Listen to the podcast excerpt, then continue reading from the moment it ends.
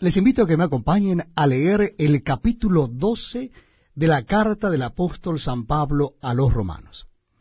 Una carta realmente apasionante. Capítulo 12 de la carta de Pablo a los romanos.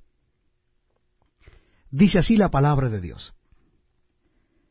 Así que hermanos, os ruego por las misericordias de Dios, que presentéis vuestros cuerpos en sacrificio vivo, santo, agradable a Dios, que es vuestro culto racional.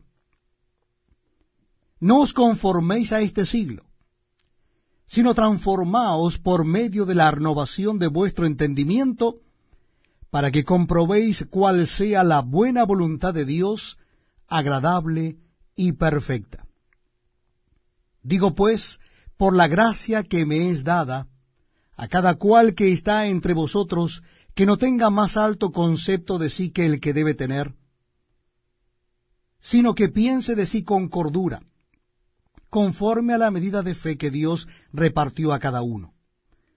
Porque de la manera que en un cuerpo tenemos muchos miembros, pero no todos los miembros tienen la misma función, así nosotros, siendo muchos, somos un cuerpo en Cristo. Y todos miembros los unos de los otros de manera que, teniendo diferentes dones, según la gracia que nos es dada, si el de profecía, úsese conforme a la medida de la fe, o si de servicio en servir, o el que enseña en la enseñanza, el que exhorta en la exhortación, el que reparte con liberalidad, el que preside con solicitud, el que hace misericordia con alegría. El amor sea sin fingimiento, aborreced lo malo, seguid lo bueno amaos los unos a los otros con amor fraternal. En cuanto a honra, prefiriéndoos los unos a los otros. En lo que requiere diligencia, no perezosos. Fervientes en espíritu, sirviendo al Señor. Gozosos en la esperanza.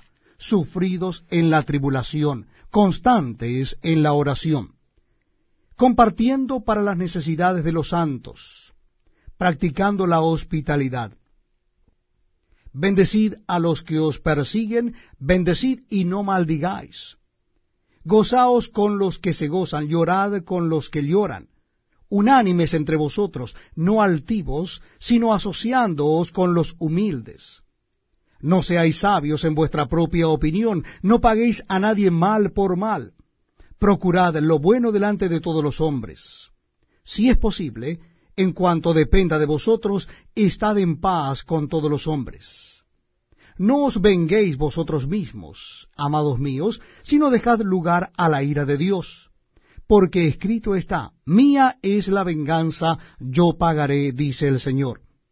Así que, si tu enemigo tuviere hambre, dale de comer, si tuviere sed, dale de beber, pues haciendo esto ascuas de fuego,